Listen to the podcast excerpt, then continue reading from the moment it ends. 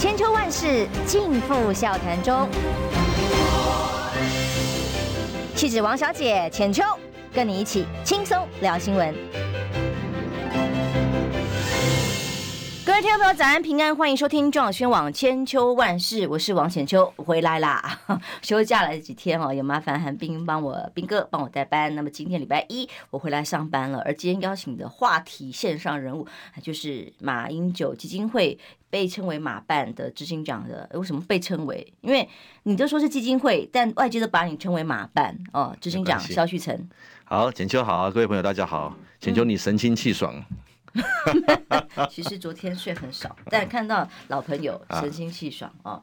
我是说一回来就看到都是呃马先生的消息，嗯、那很多的新闻延续到今天，到了自由时报仍然是哇抢 A A 二这样整版的版面标题哦，在帮蔡英文总统来。呃，算是撇清吗？还是哎，帮他辩护吗？帮他抹白、洗白吗？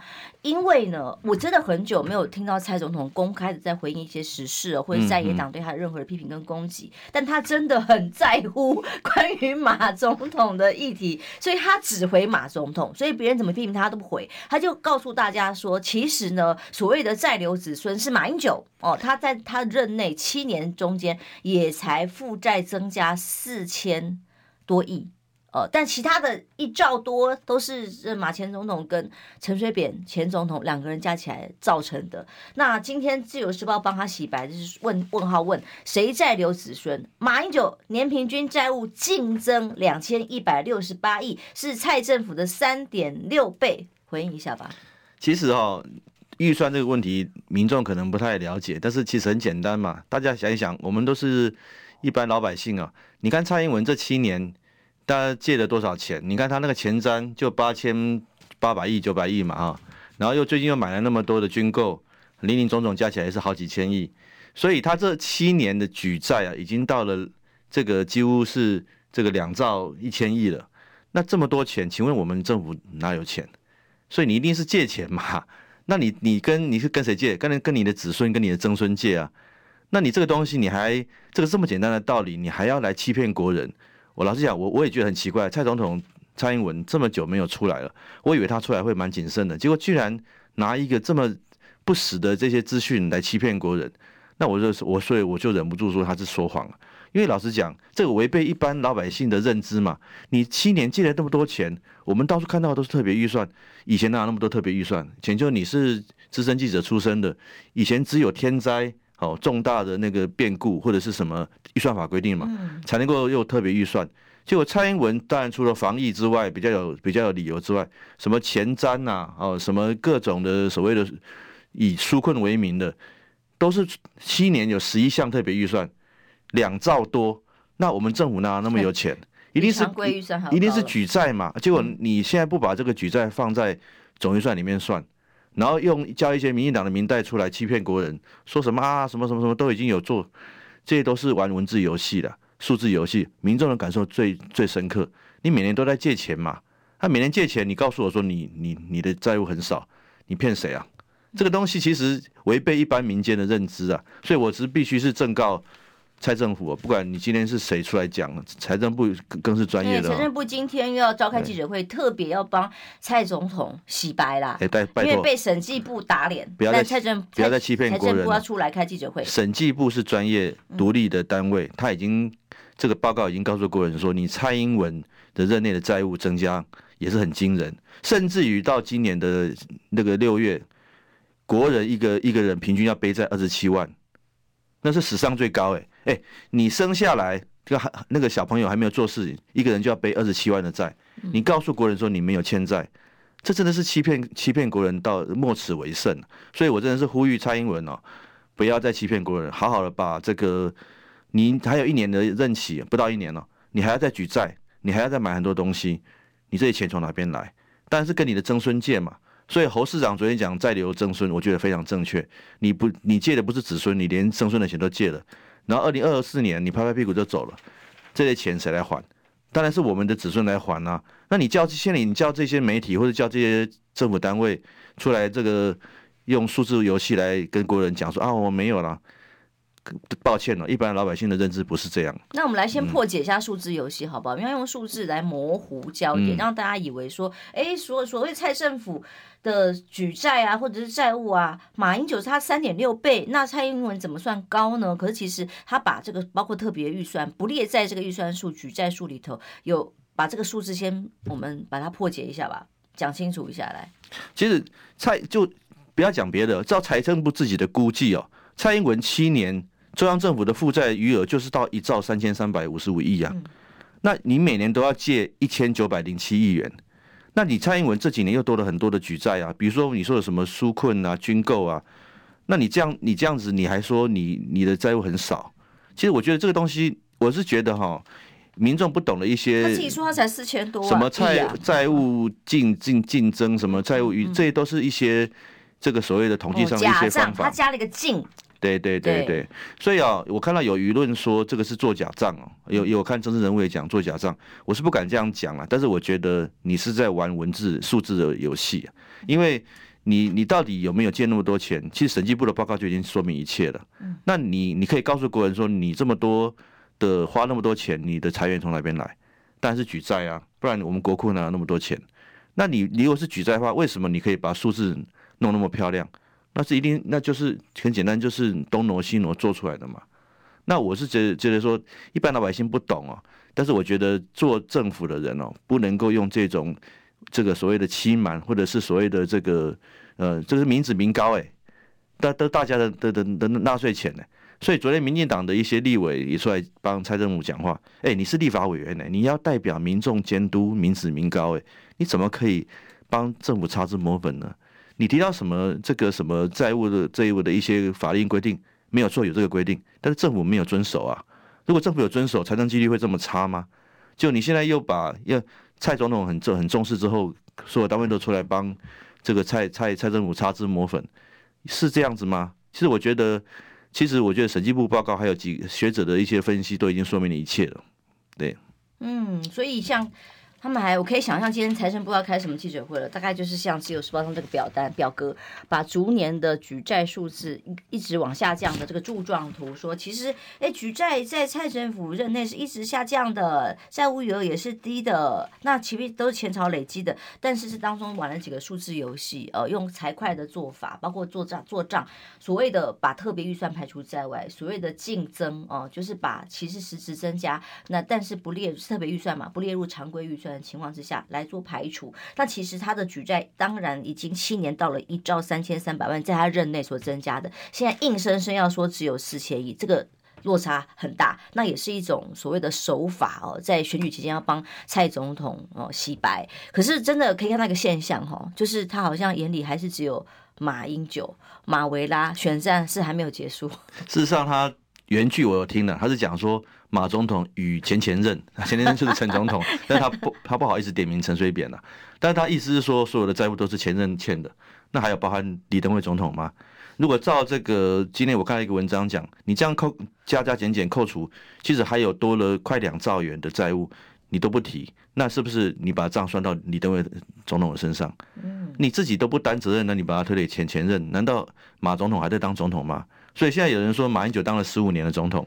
差不多嘛，你现在所有的问题都推给马维拉，问题是不能这样搞吧？你已经快要卸任了。我觉得蔡英文，我有蔡英文这是很很在意的，所以他叫这个这么多的单位出来出来解释，叫民进党的立委出来护航。但我觉得没有什么用，因为你有没有花钱，民众每天都在生活。现在的蔡英文的任内哦，新生儿比率是史上最低耶。为什么？大家不敢生小孩啊？为什么？经济不好啊？两岸危险，怕会打仗嘛？这是民众最真实的感受，你不要看别的，你看新生儿比例就知道了。大家不敢生小孩，大家不敢生小孩的原因是什么？财政不好，大家都要都都要这个举债度日，然后大家都不敢生小孩，是因为怕打仗。这个东西是最真实的民意了，所以我觉得蔡英文政府不应该再擦脂抹粉了。严世严世太平，因为这个表格里头还把三位总统任内哈举债制表，这真的就是可以大家可以比较看看，说不定财政部下午记者会就是完整的这个自由时报的版面。那你看另外另外的报纸、另外的媒体的表就不一样啊，就是 国人每每那个每个人平均负债史上最高二十七万，是刚生下来就要负负债二十七万，这种事情听想起来就很恐怖啊。所以我觉得政府不要用这个数字来欺瞒国人了。所以吕秀莲前副总统讲的很有道理，其实行政部门哦不应该用这种这个含混的态度面对，他应该要公布，而且要好好的去对国人交代，你这些钱都花到哪边去。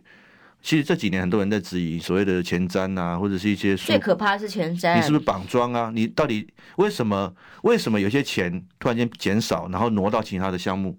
比如说这个这个所谓的数位部的项目的数的那个预算突然变很多，那从哪边挪过来的？那到底是哪些单位在互相挪用？你有告诉立法院吗？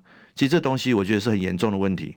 那但是因为政府现在他只要通过了预算之后，他就就他就任他运用，这不能是这样子的。对，嗯，因为最可怕的前瞻为什么这样说？你要想想看啊，那变成是他们选战绑桩绑各种县市哦，分蓝绿来，其实明明有很多这种紧急需要的，例如。当时本来我们高雄看了真的心很酸，高雄登革热，对对对，只是一些需要救急的预算需要编列，他都迟迟压着不给，还要在媒体上呛虾，然后三催四请，好不容易才拨拨补了给你。可是现在呢，就是你看要五毛给一千万哦，这种比例啦，因为他只是三千万要了给了八十一亿这渔港，还有说花了二十一亿在屏东盖的蚊子馆。真的，我觉得地方上都在高雄，我可以感觉得到，在六都里面哦，长期在弱势还有社福的预算上面太低落，而他们人数是最高的，所以几乎当时我们很多预算跟很多募款啊，都用在这一块。那结果想不到用用来盖一个豪华的渔港。哦，就跟南流中心的概念一样，盖盖一个哇，很奢华的，可以让大家看起来好像是正畸的。可是民众的生活呢，并没有提升，尤其是在弱势族群的部分，苦还是很苦。然后钱到底，我们对高雄很有感情，都希望地方上可以更好。可是预算是拿来乱用乱花，变成哎，甚至当中有没有人上下其手？这么高的这个工程预算，有没有人有别的可能性？这个当然就有各种想象空间。越大的工程，哇！肥水越多啊，那民众真的需要的，到到底有没有用在他们身上？没有用在民众实际身上。嗯、我觉得，我觉得蔡政府对不起台湾人了、啊。台湾人支持他们两次，结果你刚刚浅秋讲的，真正民众有需要的钱，却却却等等迟迟等不到。那许多的像疫苗采购，或者是一些所谓的这个绑桩的预算，你到底怎么用的？到现在没有一个答案。嗯，我觉得这是个严重的问题。对。很严重的问题。嗯、你看看哦，光是预算那个时候，如果说疫苗好好的采购，政府预算怎么可能不够？就赶快采购。那为了要护航某些特定的疫苗，啊、嗯，也就一个嘛，也没有某些。但是这是人命哎，怎么可以拿人命当代这么宝贵的人命当代价呢？所以我觉得真的是愧对台湾人了、啊，这个政府。嗯，对。所以在这种情况之下，哦，所谓蔡政府债债留曾孙，然后现在即使数字已经被。摆明的摊开来看的时候，还可以继续用美化的表格跟数字继续骗哦。是这个社会已经到了没有是非，我们政府机关文官啊、文行政官员啊，他这个是国家的文官哦，不是一个政党的官员哦，这是政务官。哎，难道这些制度都已经被践踏到了？大家都只能帮 执政党讲话的？台湾人没那么好骗啊！我觉得一民众的感受还是很直接的。呃，台湾人没那么好骗，所以我希望这个蔡英文政府哦，也真的是应该要悬来勒马，不要再叫这些文官出来做这些粉饰太平的动作，我觉得没有用。嗯，审计部要挺住。对啊，审计部已经发布公报告，他是独立的单位啊，已经发布了。他常好像讲了蛮多真话在里头，我们怕他们立刻会出事情。因为因为数字不会骗人嘛，这是这是真的债务嘛，不然你钱从哪边来？难道是天天空上掉下来的吗？或是你从哪边偷偷藏钱？不可能嘛，一定是跟后代子孙借钱嘛，那真的是很离谱。所以这样执政党在野党还没有能力把它下架嘛？那在野党到底怎么做才有办法真的让政党轮替发生哦？马总统也很关心这个事情，不是吗？我们待会回来来聊，到底呃马总统怎么看最近时政的发展哦？还有金普聪执行长在。跟马英九的这个互动关系上，最近的一些做法上面，是不是其实跟马总统也不是同样的立场跟看法呢？休息一下，马上回来。我关心国事、家事、天下事，但更关心健康事。我是赵少康，推荐每天中午十二点在中广流行网、新闻网联播的《听医生的话》。我们邀请到的都是国内数一数二的医疗权威，给你一个小时满满的医疗资讯，让你健康一把抓。除了收听以外，还要到 YouTube 频道上订阅 I Care 爱健康，按赞、订阅、开启小铃铛，爱健康三支箭，一件不能少。千秋万世尽付笑谈中，气质王小姐浅秋，跟你一起轻松聊新闻。现在八点二十二分，欢迎回来中广宣网千秋万世。今天邀请的是马英九基金会执行长萧旭岑。浅秋好，各位朋友大家好。刚刚聊到了整个呃，在预算数上面，可以用另外一种话术，财会做账的方法来欺骗国人。那么再留曾孙，现在搞成比较起来，哎呦，马英九比我糟多了，他的举债比我多，甚至他还向全民共享经济果实普发一点三万。刚刚旭成说，这个其实就是用骗术。一直在骗，骗个没完。但是在野党呢，对于这样一直只能欺骗民众，对于实质的民众需求毫无所感的政府，在野党现在，呃，马总统、马前总统怎么看？现在在这个包括在野党很多提出来啊，今天柯文哲最新提出来的，昨天提出来的吧？他说要抛开蓝绿来一起做政党轮替，怎么看？呃，其实我觉得现在当然是这样。我觉得侯友宜市长的民调有上升，有回升。那我觉得在全代会之后，当然全党是团结，全力的支持侯友宜市长。我觉得侯友宜市长昨天打这个蔡政府哦，这个在留曾孙这四个字讲的非常好哦，就是就是这样，这个才是就是在野党的的的的这个力道跟这个这应该要有的样子。就是说，蔡英文政府粉饰太平，欺骗国人。在野党要负责去踢爆，这个是我们在野党的天职，所以监督啦，监督啦，监监督啦。嗯、那我觉得，我觉得，我觉得没有错，在这个阶段，我们是绝对是力挺啊，力挺到底啊。所以我觉得，我觉得国民党现在没有什么这个杂音了，大家都是支持侯友宜市长，力马前总统也是绝对是支持侯友宜市长。对。但是对于金执行长在内部开刀的这个做法，前一阵子连串的一些呃言论啊，还有。甚至什么形容脓包啊等等的哦，这些做法很多也都是跟马总统关系非常的密切的子弟兵啊。嗯、其实郑丽委委员也是啊，哦，嗯、那所以这样看下来，这个马前总统是支持这些做法的吗？这跟马前总统没有关系啦，因为金执行长到侯友谊市长办公室，其实这个其实都公开，他们都有澄清过了，这个跟马前总统没有什么关系。嗯、呃，马前总统是呃金执行长要去之后打电话给我。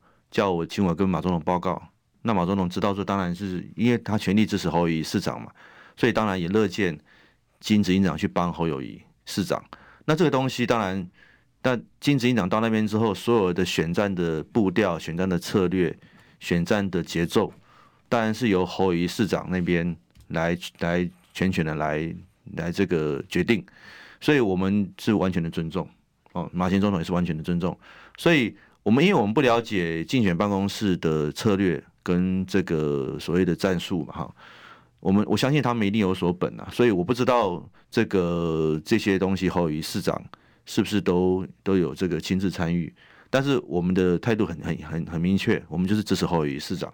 那侯友宜市长的竞选团队跟竞选策略跟竞选的方式，我们就尊重，这样很简单。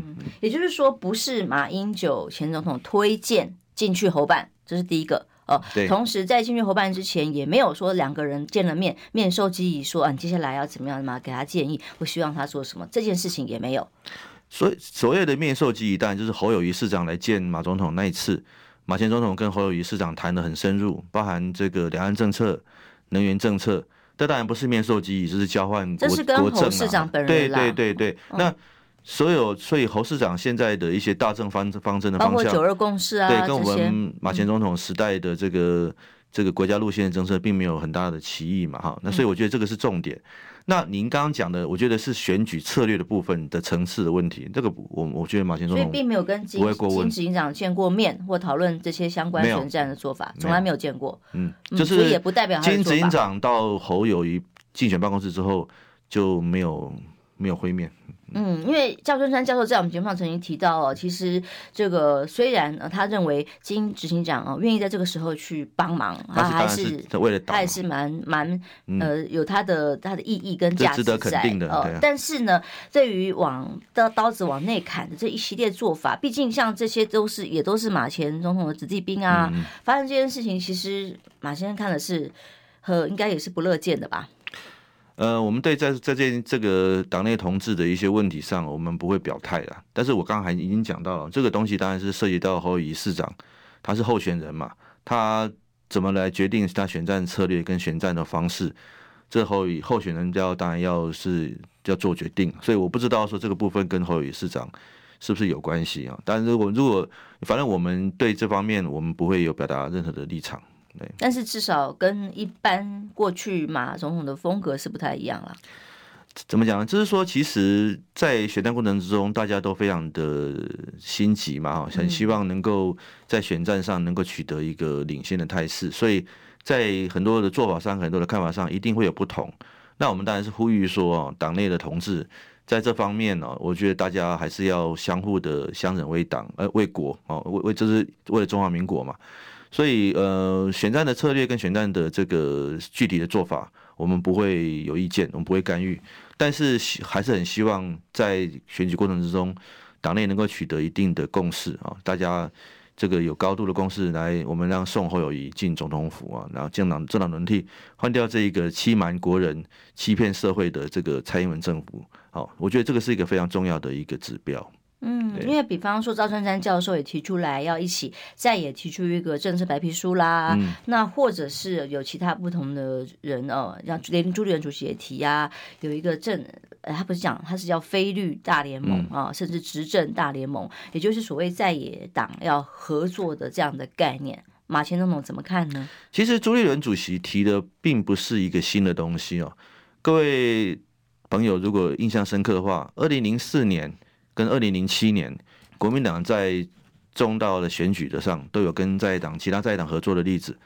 二零零四年是跟亲民党合作，叫那叫说国亲联盟嘛，他们在总统选举合作。二零零七年是在立委选举合作，那时候国民党的秘书长是吴敦义，呃，前副总统，那时候是党秘书长，跟亲民党也签了这个协议哦，就针对立委选举各选区。做了一个合作，嗯，所以国民党跟其他在野党并不是没有合作的先例啊。当然，因为现在党中央跟候选人的想法我们不知道，所以我我们是不会表达立场。但是我只是说，因为就我个人来讲，过去国民党并不是没有跟其他在野党合作的潜力，所以我相信朱立伦主席提的菲律联盟，乃至于赵春山教授提的这些这个合作的概念，都直基于过去这二十年国民党跟其他在野党。有过这样的合作的一个概念，当然国民党的主体性一定是要维持的。国民党就二零零四年的例子跟二零零七年的例子，国民党还是有坚守国民党的自己的政党的立场，政策上也是有坚守国民党的政纲，这完毫无疑问。只是过去在基于这个在的合作，确实是有这样的先例，包含跟新党，我想那个浅秋跟郝郝龙斌市长很熟嘛。其实过去新党的郝龙斌主席在当新党主席的任内，也跟国民党有合作过，所以这些都不是新的东西，只是说要看每个选举各个选战的需要啊，候选人的想法，党中央的想法来做调整啊，这是我觉得应该可以大家去思考的。嗯，当线上当然有一些朋友来留言，我都忍不住会想说，最近刚好传出来说，八百万某候选人党 阵营八百万买网买网军打自己人的这个消息，八百万是 这么高？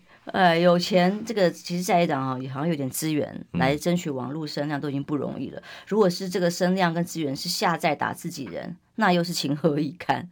应该更不乐见吧？请问，我不知道这个事情的。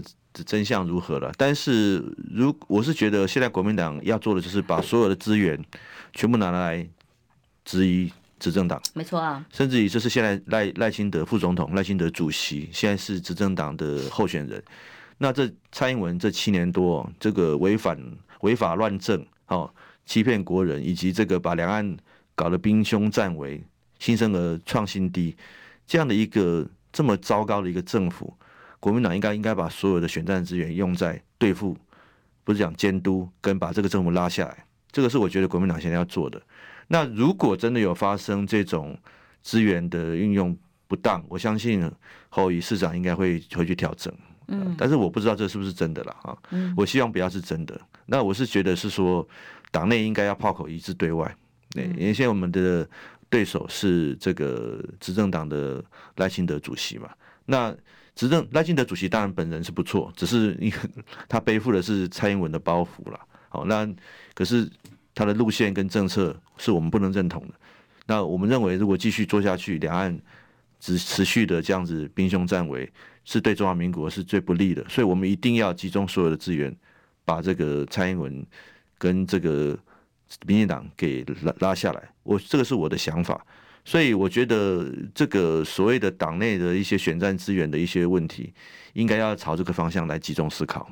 嗯，当然赖清德主席他个人的部分，我自己也接触过，我们两个都认识他嘛，对啊，嗯，我没有意见，就是他为人如何，但是这跟领导国家，对，他虽然个人比蔡英文正派，可是他承继的是一个千疮千疮百孔的一个这个这个这个政府，尤其是两岸政策，而他本身的两岸主的这个两岸主张是。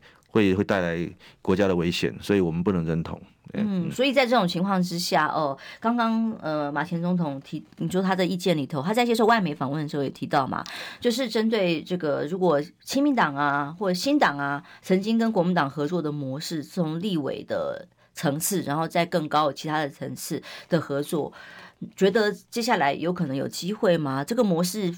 非要与这个模呃亲呃国亲啊或者国国兴啊合作的模式才有办法的话，我相信民众党可能又很难接受。我觉得其实这是一个选战整个持续中的一个一个一个变化。其实最重要的就是说，我们现在呃立法院的席次跟这个总统选举都是很重要的，不是只有总统选举重要而已。那如果立法院席次是在野党可以合作，像过去国国亲联盟的这样的模式。也是一个思考的方向，因为毕竟未来的这个这个政权会怎么样不知道嘛。但是立法院的席次非常重要啊，立法院席次能够从过去陈水扁总统这这八年的任期就知道，在野党如果能够掌握国会国会席次，至少可以节制政府做些这个违法乱纪的一个行为，所以陈水扁总统才会在执政的后期才会被这个揭发有这么多的弊案嘛。所以这就是在野党要能够掌握。那个国会席次的重要性，所以我是觉得，在国会席次上，其实这个跟国民党跟民众党也不是不能谈哦。这我觉得这个东西，当然我相信朱立伦主席在提这个菲律联盟概念之中，一定有很缜密的思考。那这个，因为我还是强调这个，我我这我个人的意见呢，我觉得过去国民党曾经有过这么多次的在合作，并不表示说现在这次就不行。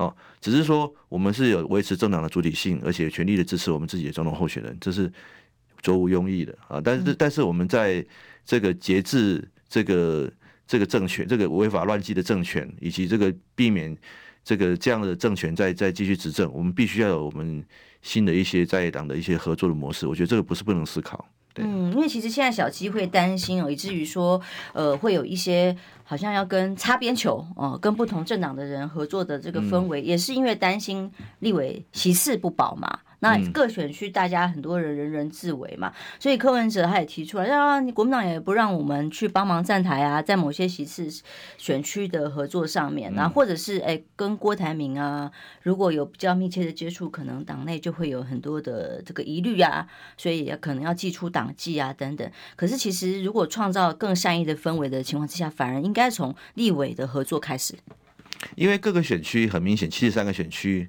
就这七十三个区域。那如果说是呃这个兄弟登山，当然也不是不行，可是有时候就是会互相抵消嘛。那你看看过去两两两千零七年，为什么国亲两党要签这个政党的协议，就是希望能够在国会保持最大的席次，来节制这个民进党政权。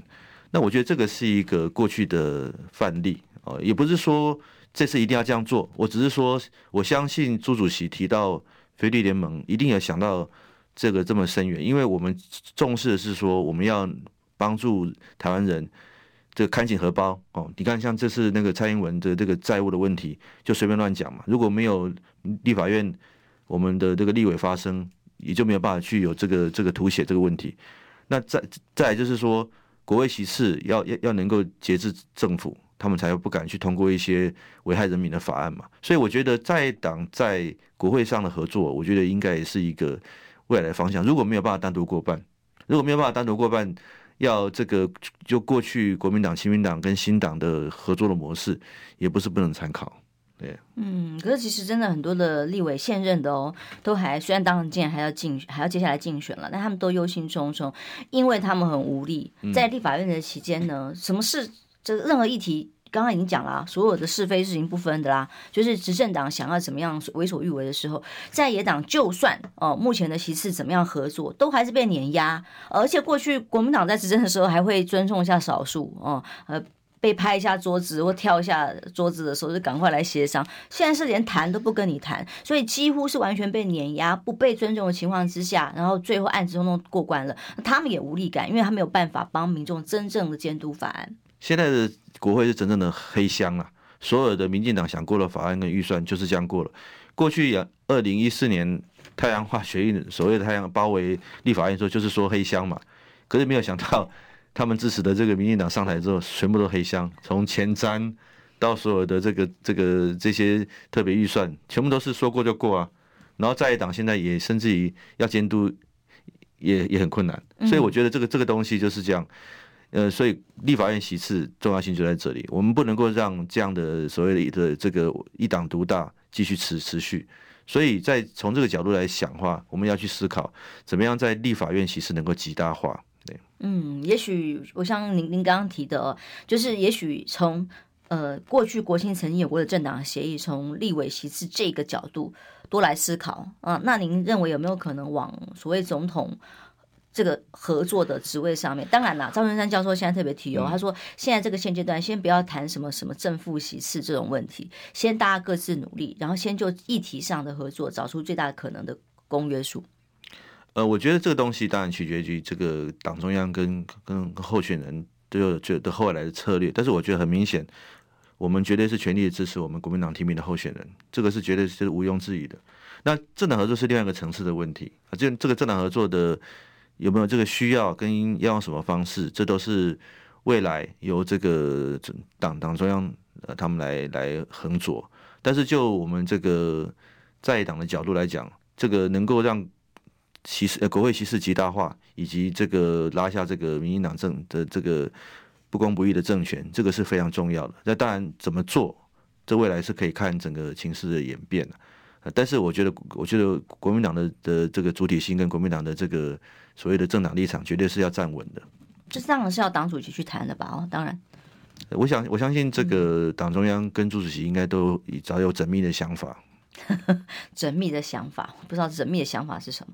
但其实两岸议题哦，真的很重要。呃，在未来台湾二零二四年之后，是要走向两岸之间和平呢，还是真的就要像现在这么的人人自危、兵凶战危？那马总统呃前一段时间除了访问中国大陆，引起的一些非常正面的舆论的声量之外，哦，真的是化解仇恨这件事情太重要了。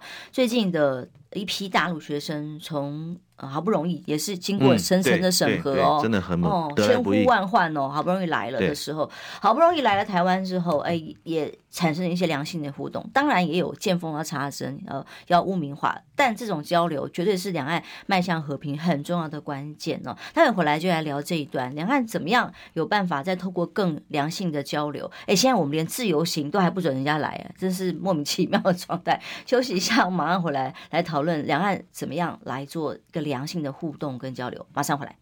听不够吗？快上各大 Podcast 平台搜寻中广新闻网新闻，还有精彩节目都准时推送给您，带您听不一样的新闻。中广新闻，千秋万世尽付笑谈中。气质王小姐浅秋，跟你一起轻松聊新闻。欢迎回来，时间来到八点四十二分，我们继续聊两岸的议题哦。对于两岸来讲，最重要就是善意，才能够促进更多的和平。我我刚好浅秋上礼拜休假了几天，嗯，不好意思，但休假期间我去了一趟呃上海啊杭州，其实去玩的啦。然后也是带我女儿，现在大学生去看看。嗯，因为我带过她去过好多国家，欧洲啊、土耳其啊，这么多国家，日本啊，可她居然没有去过中国大陆。嗯，那在网络上呢，真的有太多呃各种的小粉红跟我们一四五零啊，大家的论战，然后小小朋友们在网络的世界里面充满了讨仇恨啊、厌恶啊这种心情。所以我带他去看的时候，他给我的感受是哇，他觉得大改观。嗯，然后还有对于彼此的这个善意跟理解、了解太重。重要了哦，那呃，我在这过程当中刚好被问到，也是民众问我说：“哎，听说你们你们那个移民署终于要开放，让我们自由行可以去了吗？”大家很关心，因为两岸其实有些旅行业者都很关心这件事情的，民众也想互相有一些交流，就后来搞了半天，说我们移民署闹的乌龙。当时我回答不出来，因为我网络 不不太好，没有看到。哎，出出了乌龙是错误讯息，还是说会不会是本来想要开放又不敢开放？呃，为了选举，我不知道。但总之，哎，本来是一个蛮好的要开放。那我们台湾的旅游业者很多在不景气里头，呃，大家知道，我们只有年假或放假的时候人很多，平日的这个旅游业者啊、饭店业者啊，是是没有办法支应这个平衡的哦。那结果。你看，过去您大陆学生来台湾那段那个那段时间，也被有一些绿媒拿来大做文章。可是其实带来的善意是无价的。我觉得善所谓的仇恨哦，都是制造出来的。嗯、你看苏贞昌讲那个扫把啦，啊，或者是民进党一再的说什么对方统战呐，可是事实上，真正真正人民之跟人民之间没有这些仇恨的。我举个例子哦，前就上个月七月十五号。当然，蔡政府终于同意让这些大陆的同学来啊，我们非常的感谢。大陆同学来最最让我感动的一点，就是原来台湾人对他们是张开双臂欢迎的。嗯，当然，我们去那么多地方，从不要讲这个台北了，我们到了花莲哦，到了桃园、新竹哦、台中，我们不可能碰到都是蓝的吧？哦，一定有很多各种政治立场，可是不分政治立场，他们看到这些同同学都是欢迎。张开双臂欢迎，所以这一道同学很感动。我们最后一天的时候，他们也跟我讲说，他们最感动的就是他们觉得台湾人好善良、好可爱。他们到哪边去，嗯，你看这叔叔伯伯都都主动请他们吃东西，然后主动跟他们说欢迎来台湾，欢迎多来看。所以这表示说他们。收接收到的讯息不是这么的负面嘛？不是那个台湾人好像都是一直就是所谓抗中啊，说是说对他们有敌意啦，甚至于很多的民进党的立委、这个民代都说他们是来统战的。我觉得真的觉得非常可笑，因为还有一个民代说他们这个有个陆生讲同根同源，他们说这是统战。我真的觉得说这个这些这个我们我们花那么多税金养这些民民意代表，真的是为什么？讲同根同源是同战，难道难道难道你你不是中华民族吗？嗯，你是荷兰人吗？你是美国人吗？讲这种话实在是有点不经大脑，而且我觉得最重要是对台湾民众没有用。台湾民众用实际行动张开双臂欢迎的这些大陆同学，我觉得这是很可贵的，证明说浅秀这七年多所谓的两岸的小粉红啊，跟一四五零互杠啊。这都是仅限于网络的少数人之间互相的攻击，还有当然还有民进党。我常常怀疑是不是民进党反串，还有民进党的政客的，像那个 像苏贞昌这种所谓的拿扫把说这种哦，或者是小明不让这个小明回来这种这些这些用政治手段去制造仇恨的，我觉得对台湾人并没有用。广大的台湾人，真正的台湾人还是善良、温和、包容的。他们即使不见得认同这个所谓的中共的一些。这个事情，可是对大陆的人民、大陆的同学，他们是张开双臂欢迎的。我觉得这个非常的可贵，因为我我我相信这些大陆同学回去都会去宣传，会跟他们的亲友、跟他们同学讲说，台湾人不是讲的那样，不是他们讲那么那么的对我们有有有有仇恨，没有，而且是温暖的、欢迎的。我觉得这这个是难很难能可贵。就像我们你刚刚讲的，马前总统到大陆去之后。哎，他也很压抑，嗯，到哪边去，到民众都非常的欢迎他，嗯，哦，都非常的这个热情，而且甚至于是没有没有，这我们没有对外公布行程，就到哪边都是人，因为大家看到，哎，好像有知道去哪里就自动集结，而 这个东西跟上个月大陆同学来也是，大陆同学到哪边去，民众都主动跟跟他们问好。这就是人跟人之间最善意的互动。嗯，其实两岸之间最重要就是这种最自然、最真诚的互动，而不是用政治力去限制。所以我觉得哦，这个不管选举结果如何，我希望两岸之间哦，还是要回到正常的往来。如果是再采取政治力的这种所谓的这种干预扭曲的话，形态只会造成我们这个两岸人民之间的对立，这对两岸绝对不利。现在大家都很怕打仗嘛，可是讲白了，如果两岸人民互相的这个有善意，怎么打得起来呢？两边的政府也打不起来啊。所以我觉得开放跟交流是必走之路，不管是我们对他们，还是他们对我们。我们未来我们马英九基金会还是会持续的办理这个交流活动，每一年我们都会有台湾同学到大陆去交流，我们也希望每一年我们的政府能够同意大陆的同学像这次一样再来台湾走走看看，到夜市、到棒球场去看棒球哦，到这个各个景点去跟台湾民众自然的接触，这样才是这个两岸的正本清源之道哦。如果再再再去容再纵容这些，不管是一四五零或者是一些侧翼讲一些这个所谓的统战这种没有这个没有经大脑的话，我觉得对两岸是绝对没有帮助的。可是刚刚旭成讲了一点我不太同意的原因是，他说这个这种长期制造仇恨的做法手段是没有用的，其实它有用。所以在一些年轻选票的这个支持度上，还有互相仇恨的攻击是是产生的效果的。因为尤其在课从课刚开始哦，一连串的呃把历史给断代化。局部化的做法，然后再加以这个网络舆论的洗脑啊，的确让我们的很多年轻人，嗯，或者是对岸，我不知道这是互相的嘛，造成的这种所谓的不支持跟各种仇恨，把真的好的善意都磨灭掉，所以才更需要这些交流。对，我可能比你乐观一点呢，因为我觉得更年轻一代的跟所谓的太阳花时代又不一样。嗯，他们虽然不见得有这个所谓的受到这个课纲影响还是在，可是他们对大陆的。开放性，但现在因为网络更加的没有没有界限了嘛，我觉得年轻更年轻一代对大陆的的的想法跟三四十岁的人又不一样。可是网络上又因为躲在键盘后面哦，有时候更多恶质的攻击。对对对，我知道。那就是就是一少部分人用这种所谓的这种网络攻击去制造看起来很大的仇恨。没错。所以但所以才说才需要人跟人之间的接触嘛。所谓的一见面就三分情，一我一我一看到就那种自然而然的那种愿意的这个交流的那种情感就会出来，所以我觉得开放很重要，交流很重要，嗯，对，就是这个原因。但这次过程当中，后来有一小部分人没有被被核准嘛？哦，审查行时间也是历经了很长的时间。那民进党当然很多的民意代表也公开的讲哦，说哇，这可都是大陆这边中共精挑细选做样板，不是真正的学生啦，哦，都是用来做统战的啦。那实际上你在接触过程当中有没有一些小故事？你观察下来，他们在台湾来让你觉得特别印象深刻的？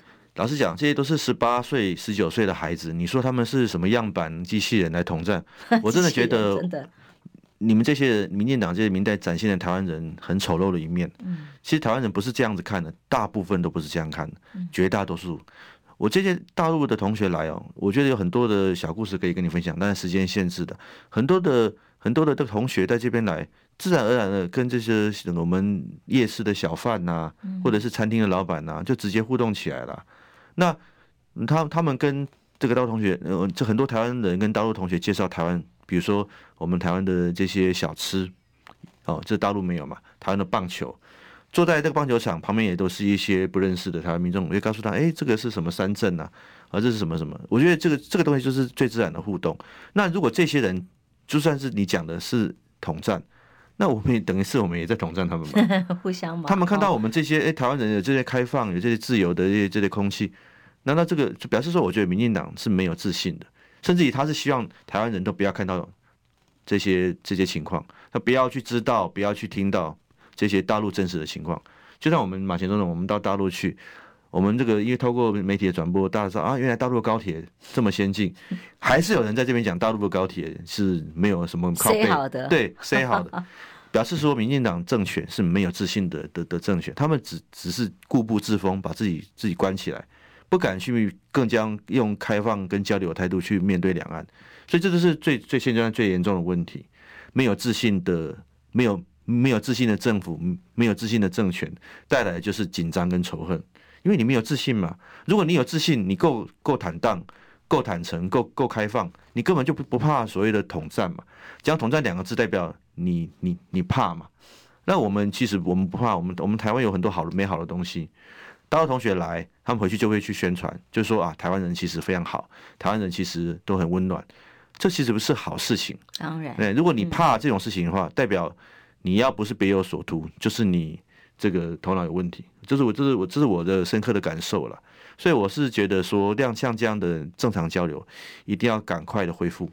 嗯，对，赶快的恢复。我刚刚不是讲到，刚好去玩了一趟哦，我感受最深的，其实每种制度都有利有弊啊，大家如果都互相看看，都可以有所选择。至少我看到了，呃，当年我们第一届办双城论坛时候的上海，对，跟台北比较起来，他们整个都市市容，还有整个硬体上的各种变化，实在是太快了。对，捷运啊，各方面，所以在他们这个权力相对集中的情况之下，要做公共建设的快速，只要做的是对的事情的时候，是真。真的非常有效率，相较于我们这几年台北市啊，还有台湾的整个硬体公共建设上，我们刚刚讲成前瞻预算是不是有用在该用的地方？这就是个很大的问号啊。嗯，当然这两种制度比较底下，我看到的是现在至少他们的好像很很商机啊，还有买气很旺啊。那那那那到底什么样的制度，大家可以考虑，可以选择评估。我们当然觉得我们民主制度是让大家自由繁荣的一个基础。那对岸的朋友互相来看看交流。这样不是很好吗？制度不同，不不代表我们要去用敌对的方式去面对他们的他们的民众，所以我觉得这是一个最最重要的观点。民进民民进党最大问题就是因为跟对方制度不同，你就用完全敌对跟仇视的方的去去对待他们的民众，我觉得这是完全不对的，而且是对两岸绝对不利的。哦，我希望这个明年能够政权轮替，不要让这样的政权继续，因为他们我觉得他们是很难改了。我觉得他们的两岸政策已经走入死胡同了，但可是。未来两岸之间除了更开放、更交流之外，没有其他道路可以走。哦，我们不可能依依靠其他的国家来处理两岸的事务。我觉得这个是一个最最关键的问题。然后还有就是我们两岸的定位，如果照民进党的没有民民进党不遵守中华民国宪法的两岸定位，两岸永远不可能会有正常呃的互信跟交流。所以这是一个最根本的问题。所以回到选举啦，我我们还是希望。这次的选举能够能够让这个这个国民党能够重返执政，这样两岸的政策才能够确保和平稳定。嗯，因为马上赖清德就要呃出访，然后过境美国。对，那这当中当然美国的很多态度啊，赖清德讲的很清楚，他说我们就只要跟美国站在一起就好。这就没有台湾的台湾的主体性嘛？台台湾要有自主性啊。你为什么不能回到马前总统的时候的亲美友日和路呢？我们跟大陆、跟美国可以同时交好啊！你只你只靠美国，万一美国棒杀你嘞，我背叛你嘞，不是没有先例的。而且最重要是，美国有自己的国家利益。当然，这个我们跟对台湾最友好的美国友人叫卜瑞哲，嗯，他当过 AIT 的，对台湾相对非常善意，他就很提醒台湾说。台湾不能够完全的依赖美国，因为美国有自己的国家利益。他是美国人哦，当然，他也是他也是遵守美国利益，啊，但是他是我们的朋友。嗯、他说，因为我是你的朋友，所以我提醒你们不要一直相信我们的政府，因为我们的政府有我们的利益，你们要有你们的考量，你们的主，你们的你们自己的自主。这就是我要呼吁的，就是说我们要回到台湾的自主性，就是要让台湾能够同时跟各方势力都交好。如果你只依靠某一个势力，你就你就失去自己的自己的主体性跟自主性，所以我最最最可笑，最常讲台湾主体性的政党，事实上是最没有台湾主主体性的政党。最常讲民主，最常反民主，是没有最最常讲人权、性别平权的政党，却是最没有性别平权平权的政党，就是民进党。所以我觉得在这边就是是呼吁了，我们还是要集中资源，集中集中选票，让这样的政党下架。嗯，接下来下一次的这样的学生交流，也是在到台湾来，是到大陆去，会持续在办。我们每年都会办，那那当然这是这是因为我们是民间单位嘛，我们年就是选后了哈。哦，我们能 我们唯一能做的就是推动民间交流。嗯，哎，那希望希望我们的这个努力能够让两岸的人民能够有更多机会认识彼此，化解敌意。嗯，尤其是年轻的这一代。对，年轻的很重要，两岸的未来在年轻人，所以我们才要推动年轻人交流。嗯，非常谢谢今天旭晨到我们节目上来哦。从我们国家的政策，蔡英文最在乎的马维拉，哦，开始释疑到呃，现在选战的脚步，充满当然就是充满了期许啦。我觉得蔡英文可能蔡英文不能没有马英九，他言必称马英九，真的，其他人他都不回应。我觉得马前总统应该觉得耳朵很痒。谢谢旭晨，祝大家平安健康。谢谢谢谢谢谢，拜拜。